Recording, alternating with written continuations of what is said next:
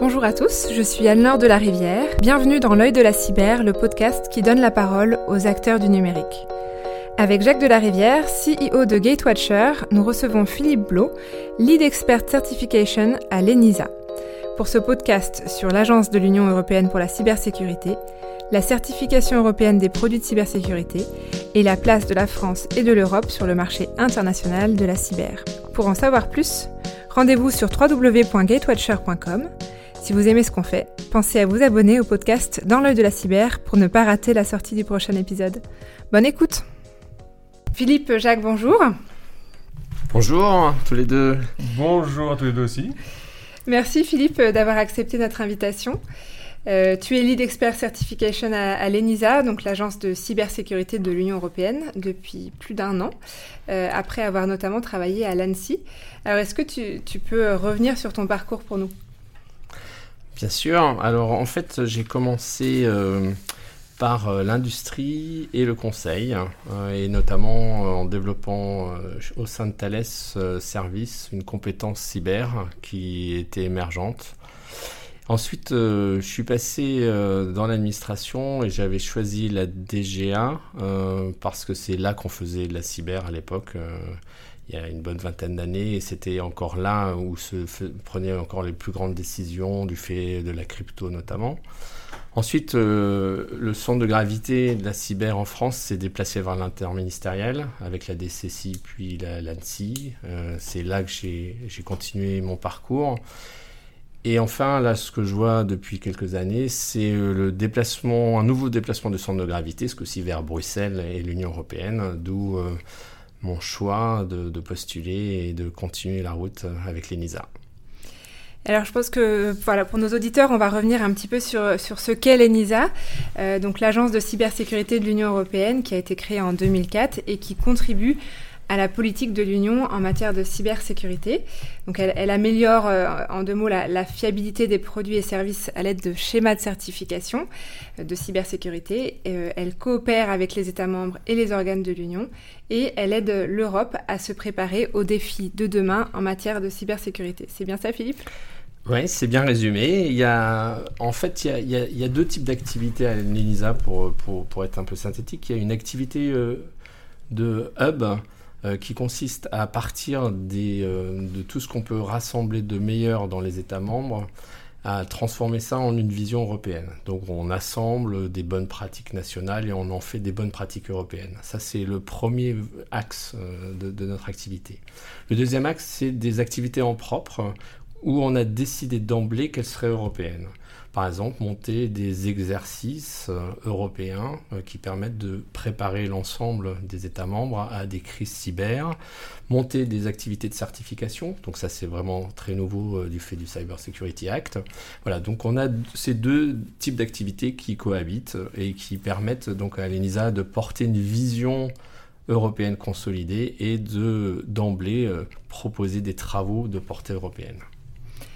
Et alors, euh, effectivement, grâce à ce Cyber Security Act de 2019, euh, l'ENISA a, pris un rôle de premier plan euh, pour aider l'Union et, ses États membres à relever les, défis en matière de cybersécurité. comment ça se passe concrètement? Donc, on a compris que vous, vous, faisiez partie donc d'un département de certification. est-ce que, enfin, vous pouvez nous expliquer exactement à quoi sert ce département, comment est-ce qu'il fonctionne, comment fonctionnent les autres pôles de spécialisation? D'accord. Alors, effectivement, en 2019, il y a eu le Cyber Security Act qui a redonné un nouveau mandat à l'ENISA et qui a accru ses missions. Donc, il y a une transformation, il y a une réorganisation de l'ENISA pour faire face euh, à, cette, ce besoin d'étendre les missions. Et donc, on a recréé, on a créé des nouvelles missions, des nouvelles, pardon, des nouvelles entités qui vont s'occuper, par exemple, euh, en plus de la certification et la normalisation du marché. Donc, euh, c'est une activité nouvelle porté par l'unité euh, précédente, mais qui enrichit notre panorama de prestations. Et là, je, pense que vous avez vu, il y a eu un appel récent euh, sur le site de l'ENISA pour monter un groupe ad hoc en charge de, développer cette vision marché euh, de, l'écosystème de la cybersécurité en Europe. Donc ça, c'est pour illustrer euh, le, changement et l'évolution. Il y a eu aussi des, de l'évolution sur la coopération opérationnelle avec, avec la création d'une unité dédiée à cette nouvelle activité. Donc on a effectivement un mandat plus riche une organisation qui s'est adaptée et bien sûr des recrutements en cours. Donc ça c'est aussi un message. Regardez les offres d'emploi de l'ENISA, la vie en Grèce c'est top. Rejoignez-nous. Euh, concernant la certification, donc là où je suis, euh, donc là c'est vraiment une nouvelle activité. Euh, il y avait eu des prémices avec des études sur les opportunités de créer une activité de certification. Et là il y a eu une décision que l'ENISA est en charge la réalisation de projet de, de, draft ou de schéma candidat, on appelle ça dans notre jargon. Et donc ça, c'est quelque chose euh, de nouveau euh, qui a démarré euh, fin 2019 quand l'équipe, la nouvelle équipe en charge de, faire ça a rejoint l'ENISA. On est trois personnes à avoir rejoint l'ENISA spécialement pour ça et toute une équipe qui s'est consolidée autour. Voilà. D'accord. Et donc quand tu parles de développer donc euh, enfin l'écosystème marché, euh, ce pôle-là qui, est, vraiment dédié à ça. Euh, concrètement, c'est quoi? C'est l'ENISA fait, de l'analyse de marché pour comprendre quels pourraient être les besoins en cybersécurité des, entreprises européennes? Donc c'est ça, c'est alors c'est en devenir, hein, donc je vais pas je vais, pas parler de quelque chose qui n'existe pas encore, mais le mandat à peu près est le suivant c'est de si vous regardez euh, si on regarde les informations sur le marché européen de la cyber, on tombe en général, à quelques exceptions près, pardon, sur des cabinets américains qui font le panorama euh, du marché européen. Et on n'a pas d'acteurs européens qui fait vraiment ça, à part quelques exceptions bien sûr. Mm. Les États membres ont tous euh, des départements euh, de politique industrielle, de, des relations avec l'industrie, euh, ce genre d'activité, mais il n'y a pas de consolidation. Et c'est ça qu'on veut apporter. Donc une connaissance un peu plus fine du marché. Alors marché, ça veut dire quels sont les besoins, quelles sont les offres, quels sont les trous dans la raquette, quelles sont les dépendances, et quelles sont associées à tout ça les opportunités de certification. Ça, c'est un élément aussi de soutien à notre activité de certification pour mesurer un peu en avance de phase le potentiel impact des schémas qu'on va développer. Et du coup, pour créer ces schémas de certification, comment est-ce que vous faites? Vous avez des contacts directs avec les entreprises? Est-ce que vous avez un rôle de, conseil pour les inciter à, se doter de certaines solutions, par exemple? Ou alors, euh, euh, est-ce que vous les guidez vers euh, la production de solutions très exigeantes? Comment est-ce que vous hmm. faites? Alors, il faut comprendre le rôle de l'ENISA euh, vis-à-vis de la certification de la manière suivante. Euh, donc, nous, on est en charge de réaliser, de proposer des schémas de certification européens. Un schéma européen, c'est un schéma qui a des caractéristiques européennes, où on essaie d'harmoniser euh, les exigences, les méthodes d'évaluation, etc. Mais ce n'est pas un schéma que va opérer l'ENISA.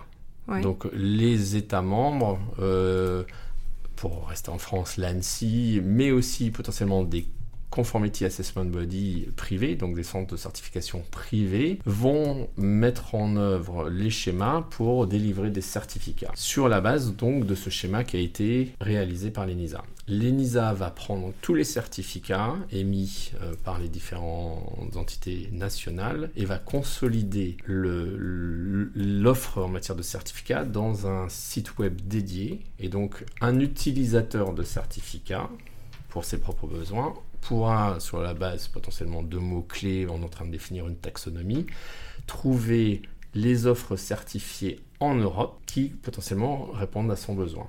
Donc ça, c'est ça, ce qu'on apporte par la certification européenne. Donc des règles harmonisées et une vitrine harmonisée de l'offre, des offres certifiées qui sont certifiés donc par des organismes privés Potentiellement publics ou privés, suivant les niveaux de sécurité. Donc là, il faut lire le Cyber Security Act et comme disait euh, Guillaume Poupard dans de son discours au, FIC, c'est un peu technique, euh, c'est pas le truc le plus fancy, mais néanmoins, donc les règles sont à peu près établies de la manière suivante, c'est que on a défini trois niveaux de certification. Le niveau haut euh, va être porté en matière de certification par les agences nationales, donc ANSI, BSI, etc. Le niveau substantiel va être porté par des acteurs privés, des centres de certification privés. Et on, a potentiellement, on en a potentiellement en tête en France et il y a eu un appel récent un appel à, intérêt qui a été lancé par l'ANSI pour connaître l'écosystème des centres de certification privés qui voudraient s'inscrire dans cette logique-là. Et puis pour le niveau euh, basique, on aura soit de la certification tierce par les mêmes euh, potentiels euh, centres de certification privés, soit éventuellement du self-assessment, et ça c'est des discussions qui sont encore en cours. D'accord, et vous, vous avez un rôle de conseil pour inciter les entreprises à se faire certifier plutôt par un niveau euh, haut, comme, euh, comme tu dis ou euh, Non, alors, le, rôle de l'ENISA vis-à-vis de l'industrie, c'est un rôle qu'on va voir se développer donc avec l'analyse de marché, ce que je disais tout à l'heure. En fait, on ne peut pas comparer ce que ferait l'ENISA avec ce que fait un État membre. Si je prends en France, le bureau politique industriel de, de l'ANSI, il doit avoir à peu près 600 sociétés qui font de la cyber à peu près dans son champ de vision. Euh, si on fait un petit x10, parce que les 27 États membres n'ont pas tous la, le, même, la même maturité en développement d'offres ou d'opérateurs de, services, mais même si on fait un, simple facteur 10, l'ENISA ne peut pas avoir 6000 euh, industriels à rencontrer. Ça marche, ça marche pas. Mm. Donc il faut qu'on trouve et ça, ça va être, je pense, aussi une des, choses euh, de, de l'analyse de marché, enfin de l'activité de marché, le moyen de communiquer efficacement avec l'industrie pour amener l'industrie à participer à l'élaboration des schémas, pour amener l'industrie à prendre en compte les exigences de schéma et à adapter ses offres pour potentiellement être certifiées. Voilà, ça c'est des mm. choses qu'on va engager, mais on ne se substituerait pas aux relations euh, logiques de proximité qu'un État peut avoir avec son écosystème national. D'accord, ok. Mais vous, serez les bienvenus à Athènes quand même. Hein, euh. On viendra, on viendra. Et du coup, quelle est l'importance du marché de la cyber en Europe, euh, Philippe? Est-ce que euh, quand, quand l'ENISA négocie avec les institutions européennes, euh, vous avez la sensation d'être autant écouté que d'autres agences sectorielles depuis justement ce Cyber Security Act? Alors le, marché, il est, on n'a pas encore trop d'indicateurs de, fiables à notre niveau. On a celui fourni par les grandes instances d'analyse de, marché, surtout américaines. Bon, c'est un marché de 30 milliards d'euros, je crois, en Europe, l'ordre de grandeur à comparer à un marché euh, mondial euh, de 150 milliards. Ça, c'est des chiffres hein, que j'ai récupérés sur le net. Euh, je, ils valent ce qu'ils valent, mais et à un marché nord-américain de plus de 60. Donc, enfin, ça, c'est les ordres de grandeur, les grandes masses. Mais bon, ça, ça veut dire quand même que c'est à peu près 20%. On va l'ordre de grandeur. Là où on va voir de l'impact Parce que est écouté, ça, je pense qu'en termes de référent cyber, ça, il n'y a pas trop d'ambiguïté. Euh, L'ENISA depuis toujours est le référent cyber, donc l'expertise européenne, elle est majoritairement à l'ENISA, même s'il peut y avoir des, des expertises locales dans certaines sectorielles, mais je pense que majoritairement les gens viennent quand même euh, voir l'ENISA parce que c'est là qu'on a une bonne vision des, des mhm. Là, ce, ce qu'on à quoi on va assister, c'est avec, euh, je, reprends l'exemple des schémas de certification, mais c'est parce que c'est mon sujet, euh, on va passer d'un marché, par exemple, français de 70 millions de consommateurs à un marché européen de 500 millions de consommateurs par les activités de certification. Donc là, c'est ça, c'est ça que j'anticipe. Donc, un impact plutôt encore en, devenir, une empreinte qui va, qui va s'imposer dans la durée, euh, plutôt que quelque chose où on est déjà euh, omniprésent, etc. Et donc c'est cette place qu'on est en train de trouver et qu'on est en train de développer, euh, mm. et j'espère qu'on aura du succès. Et euh, est-ce que, en toute honnêteté, tu trouves que la France est bien représentée sur le marché de la cyber européenne? Alors, moi, ça dépend de quoi on parle. Si on regarde euh, le positionnement des États, en tant qu'État, l'ANSI est présente. Là, il n'y a, a, a, pas de sujet. Euh, L'ANSI participe à tous les groupes qui définissent ou mettent en œuvre des règlements de sécurité. L'ANSI est force de proposition. donc là, il n'y a, a, pas de sujet. Si on regarde euh, la vitrine, bah, regardez le FIC là qui vient juste de passer. Euh, le FIC c'est une foire internationale, c'est c'est pas un événement purement franco-français. Et là on voit quand même euh, la présence sur le territoire français de d'autres pays partenaires. Je pense que c'est une tendance à développer cette capacité de la France d'héberger aussi cette, cette vitrine un peu plus européenne. Après, il faut regarder l'industrie, les offreurs. Euh, donc les offreurs, euh, il y a quand même des grands groupes qui sont présents largement sur le marché. Et puis il y a des offres euh, françaises qui sont quand même reconnues mondialement, tout ce qui est Cartapus, tout ce qui est HSM, voilà. Et puis le reste, bah, il y a des gros compétiteurs américains avec plein de budget, les gros compétiteurs israéliens avec plein de budget. Et donc c'est ça qu'il faut changer, c'est ça qui viendra peut-être avec le campus. Je sais pas, qu'est-ce que tu en penses, Jacques? Oui, une très bonne question. Euh, c'est une question sur laquelle on, milite beaucoup avec la Cyber Task Force. Effectivement, l'enjeu d'avoir un, marché européen, aujourd'hui un, marché local français qui, commence enfin à se développer. Et on voit que les acheteurs publics et privés sont maintenant sensibilisés à l'importance d'acheter du numérique et de la cyber du coup euh, en France, euh, donc développé en France. Mais ce que, ce que je vois, c'est que déjà il y a un, un réel intérêt international et donc européen pour les ressources qu'on a en France en cyber. Donc ça participe euh, naturellement à la renommée, à la compétence des ressources du service et des produits indirectement de cyber français. Après, il faut dire que l'offre de cyber française, en, dehors des grands groupes connus, est quand même assez récente. Hein. Ça fait moins de enfin, dizaines d'années que ça existe, euh, donc il y a encore un grand chemin à parcourir. Je pense que ce qu'ont intégré aussi maintenant les, les offreurs de la cyber française, c'est vraiment toute l'importance du marketing et du product management. Euh, qui n'étaient pas forcément pris en compte auparavant par les industriels de la cyber en, France euh, et qui du coup euh, pêchaient un peu dans leur, leur démarche internationale et européenne. Et ça, c'est un vrai changement qu'on voit aujourd'hui et ça permet de, de réussir à positionner les offres de cyber française vraiment dans l'industrie internationale. Et, mm. et on, voit aussi le développement de fonds euh, qui, qui, font du soutien et ça, ça va. Enfin, moi, ça me fait d'autant plus plaisir que c'était euh, c'était des, des, projets qu'on avait dans le cadre du plan 33, mm. la nouvelle France industrielle, de, de faciliter euh, la croissance à l'export, de faciliter l'investissement sur la promotion des offres et pas que sur la R&D. Moi, je vois aussi un signal assez positif avec le plan de relance aussi sur l'achat public. Donc ça, c'est quand même un point important. 136 hein. millions d'euros euh, à dépenser, ça va faire des belles références pour l'écosystème. Donc euh, il y a quand même des signaux euh, quand même assez positifs. Hein. Dans, dans, le même, dans le, le, même jus, il y a aussi la DINEM organise la journée autonomie. Je ne sais pas si, si jamais tu en as entendu parler. C'est une journée qui réunit les, les acheteurs publics français et les offreurs de cyber français. Euh, pour vraiment les rapprocher qui, mettent en avant leurs besoins et leurs offres. Et donc ça, c'est vraiment, ça rentre dans cette, évolution globale euh, de, changement de, mentalité. On, va vers un mieux, il y a encore beaucoup à faire, mais on a les compétences et, euh, l'écosystème est, là pour appuyer, donc ça va aller dans le bon sens. Un bel avenir prévu pour la cyber européenne. La, place, aussi, la, place, de, la France, dans la cyber européenne. ouais. c'est ça. On va y revenir tout à l'heure, mais je voulais revenir moi sur les, un petit peu sur les certifications européennes. Euh, on sait qu'il y a un, sujet concernant euh, le niveau d'exigence euh, des certifications des, produits de cybersécurité européenne. la France avec l'ANSI et l'Allemagne avec le BSI sont toutes les deux reconnues mondialement pour leur rigueur en matière de sécurité et de défense des systèmes d'information. C'est pas forcément le cas de tous les pays membres de l'Union européenne. Comment est-ce qu'à l'ENISA vous gérez ces différences?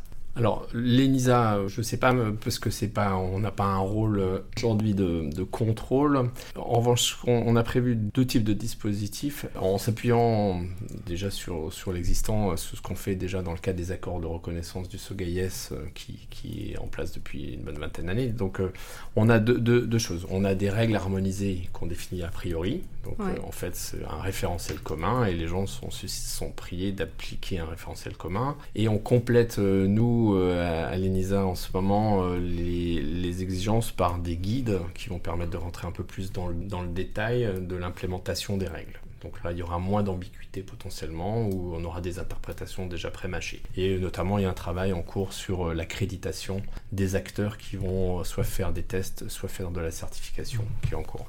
Le deuxième volet de l'action, c'est le a posteriori. Donc on a un mécanisme de revue par les pairs donc on aura euh, de la revue par les pairs au niveau des autorités nationales de certification. donc qui pourront elles-mêmes se benchmarker en termes de la façon dont elles ont surveillé les acteurs du marché, la façon dont ont été désignés les centres de certification nationaux, comment les compétences ont été vérifiées, etc. Et puis, schéma par schéma, on est capable aussi de mettre des niveaux de, de revue par les pairs par certains acteurs, euh, notamment les certification body entre eux, qui pourront euh, s'étalonner sur euh, l'harmonie dans la gestion et l'interprétation des règles du schéma. On reprend les, bons principes du SOGAIS. La, la, la situation normalement devrait permettre d'éviter, on espère, le certification shopping, mm. puisque c'est ça que craignaient certains des acteurs, d'où l'intérêt de mettre en place, et dès le règlement de, dès le Cyber Security Act, ces, éléments ont été introduits dans le schéma. Et euh, alors, une de vos missions les, plus importantes, euh, c'est également la sensibilisation de tous les pays européens à l'importance d'avoir des produits de cybersécurité de qualité. Euh, comment, comment vous faites en fait pour sensibiliser? Alors, les actions de sensibilisation, on a une unité, on va dire, de, sensibilisation qui en charge ces activités-là et dont fait partie une des collègues, ex-collègues Annecy qui est détachée à l'ENISA, Chloé. Euh, et, ils vont développer un, un plan de communication euh, vis-à-vis de la certification et des apports de la certification. Donc euh, ça c'est un, premier, un premier point. Le deuxième axe, c'est un peu sur le modèle. C'est une inspiration, hein, c'est pas de la copie, mais sur le, le, modèle des visas ANSI. On va mettre en place un label qui va accompagner la certification. Donc l'objectif c'est du visuel, euh, des QR codes qui permettent d'avoir accès rapidement aux informations détaillées sur les produits. Et donc un look and feel euh, commun sur tous les schémas de certification, donc euh, une identité donc de la certification, matérialiser la certification par un beau logo, par quelque chose qui va être un différenciateur ou une accroche les consommateurs. Donc ça, c'est deux, deux axes sur lesquels euh, on travaille. Euh, après, il faut que les schémas de certification soient disponibles, parce que ça sert à rien de faire trop la promo, la certification, tant qu'il n'y a pas de schéma. Donc il faut attendre un peu, mais on a bien anticipé sur le sujet. D'accord. Et euh, bon, on vient d'apprendre que l'ANSI et le BSI donc on trouve un accord euh, informel pour euh, étendre leur reconnaissance mutuelle des certifications. cette reconnaissance doit notamment s'élargir aux certifications concernant les sondes de détection d'incidents, donc qui, te concerne toi, Jacques, hein, Gatewatcher. est-ce que, est-ce que vous avez œuvré pour ça à l'ENISA alors, la mise en place de, schémas de certification type CSPN, puisque c'est de, ça dont tu parles, mhm. alors euh, ça c'est quelque chose qui a été plutôt mis en place par l'ANSI, c'est pas l'ENISA. Euh, et ça, ça, fait déjà un certain temps, puisque l'idée, euh, ça c'est plutôt la mémoire euh, Annecy qui parle plutôt que le, Philippe Lowe de l'ENISA. donc l'idée c'était de faire valoir la CSPN auprès de, nos grands partenaires européens. Donc ça c'était inscrit dans la stratégie de, de l'Annecy les versions précédentes. Et donc ça, c'est ça qu'on a mené. Et donc la CSPN a été adopté, décliné euh, par euh, Pays-Bas, euh, Espagne et Allemagne. Et mhm. donc, en s'inspirant de, du schéma français de CSPN. Et, et donc, c'est à partir de ça, cette inspiration permet d'envisager une reconnaissance mutuelle après, ça, c'est la France et le BSI qui se débrouillent, enfin l'ANSI et le BSI qui se débrouillent euh, pour, pour mettre ça en place. Mais donc, l'ENISA n'est pas aujourd'hui partie prenante de ça. En mhm. revanche, l'ENISA va être consommatrice de, de, de, ça, parce que, en fait, quand on crée un schéma de certification, et s'il s'avère qu'un jour on nous demande de mettre en place un schéma de certification de type CSPN, euh, eh bien, on s'appuiera bien sûr sur l'existant euh, et sur les termes des accords de reconnaissance qui auront pu être euh, mis en œuvre, puisque c'est ces accords de reconnaissance qui vont définir les règles harmonisées qui seront la base de la reconnaissance des certificats. Alors à ce titre-là, je vais faire un petit crochet. les travaux de type CSPN, BSZ, ça c'est l'équivalent allemand, l'INSEE en Espagne. Tout ça, c'est en train d'être pris en charge par un groupe de normalisation Sensenelec autour de Fixed Time Certification. ça, c'est un, un, message non subliminal. Donc, ce travail normatif autour des standards, euh, j'appelle l'industrie française à, s'y associer euh, parce que le mode de fonctionnement de l'ENISA, contrairement de ce qu'on pouvait potentiellement avoir à l'ANSI, est un mode de travail basé sur euh, la référence, l'adoption ou la définition de standards c'est le seul moyen d'avoir une vision harmonisée à l'échelle européenne, mm. voire éventuellement mondiale. Donc là, c'est un point important. Euh, on, s'appuie sur des standards où on les définit, et c'est le cas donc pour Fixed Time euh, Evaluation, c'est le cas pour le cloud aujourd'hui, euh, où il y a un transfert potentiel de propriété entre l'ENISA qui a fourni les briques de ce que pourraient être les exigences en matière de sécurité dans le cloud et les méthodes d'évaluation associées et qui est en train de transférer, transférer ça à Senselec pour que ça devienne un standard. Il faut que les industriels concernés du secteur qui veulent avoir de l'influence sur ces règles se positionnent, euh, se mettent à pied d'œuvre pour contribuer. Parce que si on raisonne Europe, il faut euh, y mettre du sien dans cet écosystème de standardisation. Et du coup, avec euh, une fois que cet écosystème de standardisation sera bien mis en place, bien établi, a priori, on n'aura plus de risque euh, d'avoir des produits de cybersécurité avec euh, des niveaux et des qualités inégaux. C'est ça potentiellement. C'est l'idée générale hein, de, de, de, la, de la certification européenne, c'est d'avoir une d'harmoniser le niveau de robustesse par rapport à chacun des niveaux. Hein. Bien sûr, on ne veut pas que tous les produits soient à niveau élevé, on ne veut pas que tout soit au niveau bas, on veut pas... En fait, ça va dépendre des besoins des consommateurs de, ces offres-là. Mais on veut harmoniser niveau par niveau les exigences et, euh, standardiser dès que c'est mm. possible pour que les, les, les référentiels soient partagés et que les besoins soient à peu près les mêmes. Donc là, en fait, euh, Jacques, en attendant euh, euh, que, ces, schémas de certification soient, soient, harmonisés, le fait que l'ANSI et le, BSI ont, trouvé un accord pour cette reconnaissance mutuelle de certification, notamment sur la CSPN, c'est une bonne nouvelle. Ça veut dire que ça t'ouvre un nouveau marché. Enfin, par exemple, pour je parle de, la sonde de, détection Gatewatcher, mais ça ouvre un marché. donc les Pays-Bas, l'Espagne, l'Allemagne et la France qui ont adopté ces cette reconnaissance mutuelle. Euh, donc L'adoption, la reconnaissance, je ne sais pas où c'en est à ce stade, mais en tout cas, c'est l'idée générale, effectivement. Ce sont des pays qui sont euh, OK pour avoir euh, des, produits exigeants, quoi, de qualité. Bah, disons qu'en termes de, timing, ça tombe pile au moment où GetWatcher entame une démarche, une démarche forte de, de commercialisation à l'export. donc ça tombe très bien. Euh, ça aussi pile euh, en 2021, l'année où euh, l'écosystème et les clients ont pris conscience de l'importance de la robustesse des, logiciels avec les, cyberattaques par supply chain. donc je pense qu'il y a un alignement des planètes qui est très fort en termes de besoins, de prise de conscience et bah, de mise à, disposition de cette cette homogénéisation des, certifications qui fait que bah, du coup ceux qui ont pris en compte comme GetWatcher euh, la robustesse, euh, en anglais on dit le, hardening, euh, bah, dès la conception by design des produits seront mis en valeur sur cette évolution des besoins en cyber. Et concrètement, comment ça va se passer? Alors, est-ce que, par exemple, je parle de la sonde TrackWatch de, Gatewatcher qui a été qualifiée par l'ANSI, est-ce que l'ENISA va aller chercher tous les produits européens qui ont déjà été euh, certifiés euh, enfin, euh, voilà, dans leur pays? Est-ce va, est-ce que l'ENISA va, proposer du coup de passer des certifications européennes maintenant? Alors, nous, on va, je pense pas qu'on va inciter à notre niveau les industriels à se faire certifier selon les nouveaux schémas. On verra comment ça va se développer.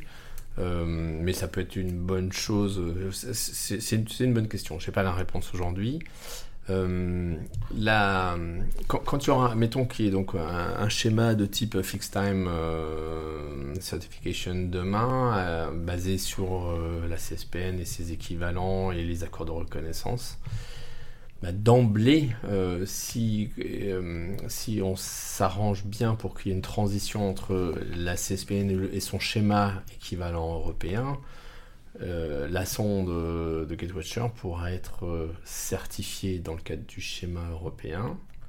Et donc, pour le certificat sera reconnu par potentiellement les, États membres, euh, par les autres États membres. Donc c'est ça la logique. Et donc euh, ça c'est un point important aussi, un message que je veux passer, c'est euh, quand, on va, quand on crée des schémas de certification à l'ENISA, ce que je disais, donc on prend des schémas existants éprouvés et si possible avec des accords de reconnaissance déjà établis entre quelques partenaires européens et on essaie de faire en sorte qu'il y ait une transition entre les certifications nationales et la certification européenne.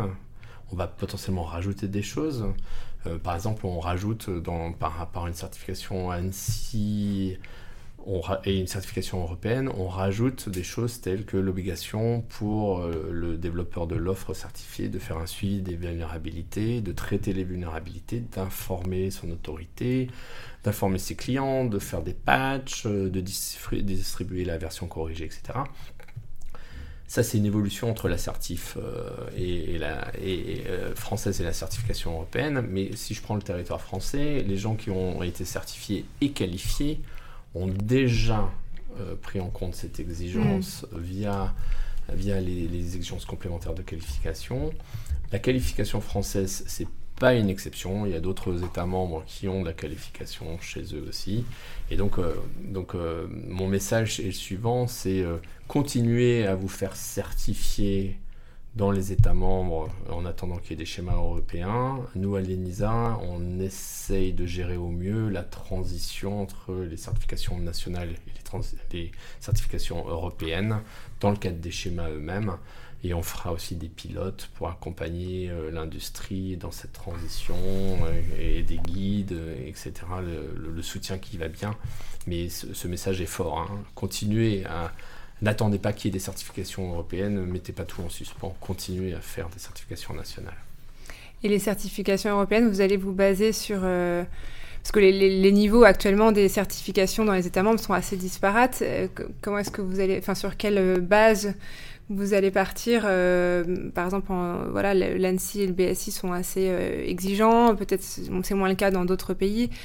Euh, j'imagine qu'il y a beaucoup de lobbying fait euh, en fonction des États membres euh, et même parfois des, pays hors Union européenne qui mettent leur grain de sel. Sur quoi vous vous basez pour, pour les schémas de certification européens? Alors, en fait, ce que je disais tout à l'heure, c'est que les schémas de certification vont être à plusieurs niveaux. Niveau basic, substantial et high. Tout n'a pas besoin d'être high. Mhm. Ok?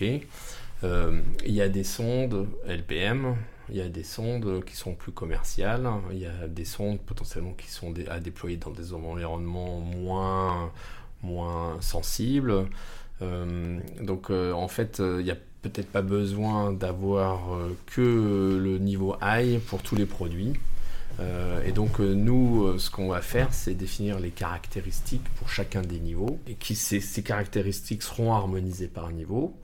Mais euh, après, on n'est pas à la place de l'acheteur qui, ou du régulateur qui va dire euh, bah, moi, pour euh, l'application nationale de la directive NIS 2, je veux que les sondes soient au niveau substantial ou high ou je ne sais pas trop quoi, et un tel autre État membre qui choisirait quelque chose de différent. Ça, c'est le libre arbitre de hmm. chacun des États ou des donneurs d'ordre ça, on ne s'y substituera pas, je pense, euh, sauf sur euh, peut-être le, volet euh, tentative de, consolidation de la vue, des vues nationales, des choix qui ont été faits pour mettre en évidence éventuellement certaines disparités. Je pense, ça c'est quelque chose qu'on peut observer, mais, mais ça reste quand même la discrétion de, de, l'acheteur de choisir le produit au bon niveau ou le service au bon niveau. Et ça, on peut pas. Il mm. faut qu'on harmonise niveau par niveau, mais on ne veut pas imposer un, niveau euh, donné. Sauf dans la réglementation, s'il y a une réglementation harmonisée qui impose tel ou tel type de dispositif. D'accord. Un véritable travail de fourmi en perspective. Bien sûr, bien sûr. Euh, alors, le 1er janvier prochain, euh, la France va prendre la présidence du Conseil de l'Union européenne, et ce pour six mois. Euh, est-ce qu'il y a des actions communes prévues entre les institutions françaises et l'ENISA? Alors oui, bien sûr, euh, il y, a des y a plein de sujets communs. Euh. Euh, vous avez dû, dû, lire le livre blanc, ou vous avez dû écouter le discours de Guillaume Pouparofik. Donc il y a des sujets sur la révision de la directive Nice, et donc tout ce qui est augmentation de, du périmètre des, des, opérateurs à prendre en compte dans le cadre de la directive ou des, des exigences à mettre en œuvre. Il y a la sécurité des institutions de l'UE, il y a le sujet de la souveraineté, il y a le développement du tissu industriel euh, européen, il y a les exercices euh, type Blue Olex, les exercices cyber. Donc il y a plein de sujets communs. Donc ça, c'est vraiment une accroche vraiment forte. Euh, et c'est ce que je disais tout à l'heure dans, mon message, enfin quand tu posais la question alors sur le positionnement de la France dans, en Europe en matière de cyber, l'empreinte française est vraiment forte et elle va continuer avec cette présidence. Et, comment l'Europe euh, est perçue en matière de cybersécurité par les autres pays euh, Est-ce que vous développez des relations diplomatiques hors UE alors, comment les autres nous perçoivent, ça, joker euh, Je sais pas. Il faudrait leur demander à eux. Ouais. je vais pas faire du self-assessment. Ce que, ce que je sais en revanche, c'est que euh, le fait, par exemple, qu'on, à, mon, humble niveau, hein, euh, je sais que, par exemple, le fait qu'on développe un label lié à la certification intéresse bigrement euh, nos amis singapouriens qui ont développé un label IoT. Et sachant que potentiellement on va développer un jour un schéma de certification IoT, ça a quand même un intérêt de, de développer des choses harmonisées pour, in fine, viser potentiellement la reconnaissance mutuelle. Le NIST est en train de développer, pareil, un label IoT, euh, donc a le mandat de développer ça et donc nous a contacté aussi pour engager des discussions. Donc on voit aujourd'hui que, enfin sur, sur, cet exemple du label, hein, euh, qu'il y a une appétence de certains partenaires extra-européens de discuter avec l'ENISA des relations avec d'autres les partenaires, il doit y en avoir plein d'autres que je ne connais pas parce que moi je n'exerce pas dans les autres activités de l'ENISA, mais au moins sur, sur cet exemple-là, je peux illustrer. Et Jacques, toi qui développes euh, pas mal à l'international, quel est ton ressenti sur la place de l'Europe dans le monde en matière de cyber? Bah, C'est encore euh, que, effectivement, je pense qu'il y a une grosse place prise par les, les, Israéliens et les Américains en, termes de cyber hein, aujourd'hui dans le monde. Euh, quand vous allez dans un salon international, vous êtes, toujours un, pavillon israélien euh, et des, grands offreurs américains qui prennent beaucoup de place. Donc je pense que euh, l'Europe n'est pas, encore perçue de manière globale, c'est plutôt des pays qui sont perçus individuellement, la France, l'Allemagne, le Royaume-Uni. et je pense qu'effectivement, il y a encore un gros travail à faire pour harmoniser et, que l'Europe soit vue comme une industrie globale. donc on reste encore dans le, dans l'unitarité de, la relation de pays à pays. Euh, et euh, même si globalement la France dispose, la France et l'Europe disposent toujours d'un très haut niveau d'éducation qui fait bah, on produit des très bons ingénieurs en Europe et donc euh, bah, voilà, on est très visible dans de très, nombreux domaines liés à la cyber. Mais en fait, si, je peux rebondir là-dessus, hein, ce, sujet de l'excellence sur la formation, sur les compétences, etc., moi, je, le vois dans le. Dans le, dans, c'est ça, ça va être ça qui va être très porteur potentiellement de la certification européenne. Le Certified in EU, à mon avis, c'est une bonne marque. Euh, plein de, plein d'éditeurs viennent se faire certifier en Europe, pas forcément parce qu'ils en ont besoin pour leur, leur marché, mais parce que cette excellence de la compétence leur permet d'avoir une attestation par des gens euh, doués et qui sont engagés, euh, qui vont essayer de trouver les défauts des, offres. Et ça, ça permet d'avoir un, visa ou un, laissez-passer pour aller euh, vendre leurs offres sur la scène internationale. Et ça, je pense que c'est des choses effectivement porteuses et qu'on va continuer à essayer de porter par nos activités. Et du coup, concrètement, Philippe, quelles sont les actions de l'ENISA par rapport à, vos activités de, certification euh, comment, vous allez, comment vous allez les faire connaître? Alors, aujourd'hui, euh, on a... Euh, une communication institutionnelle par le site web de l'ENISA où on publie tout un tas de, news, on publie les, les, schémas au fur et à mesure au fil de l'eau, on va développer un site web, j'en ai parlé tout à l'heure dédié à la certification c'est des choses en devenir. Puis aussi, on a une activité euh, par des conférences et euh, notamment, on va héberger, euh, enfin héberger, on va avoir cette année une conférence qui va s'étaler sur un certain nombre de jours. On a, commencé à appeler ça la, Cyber Certification Week.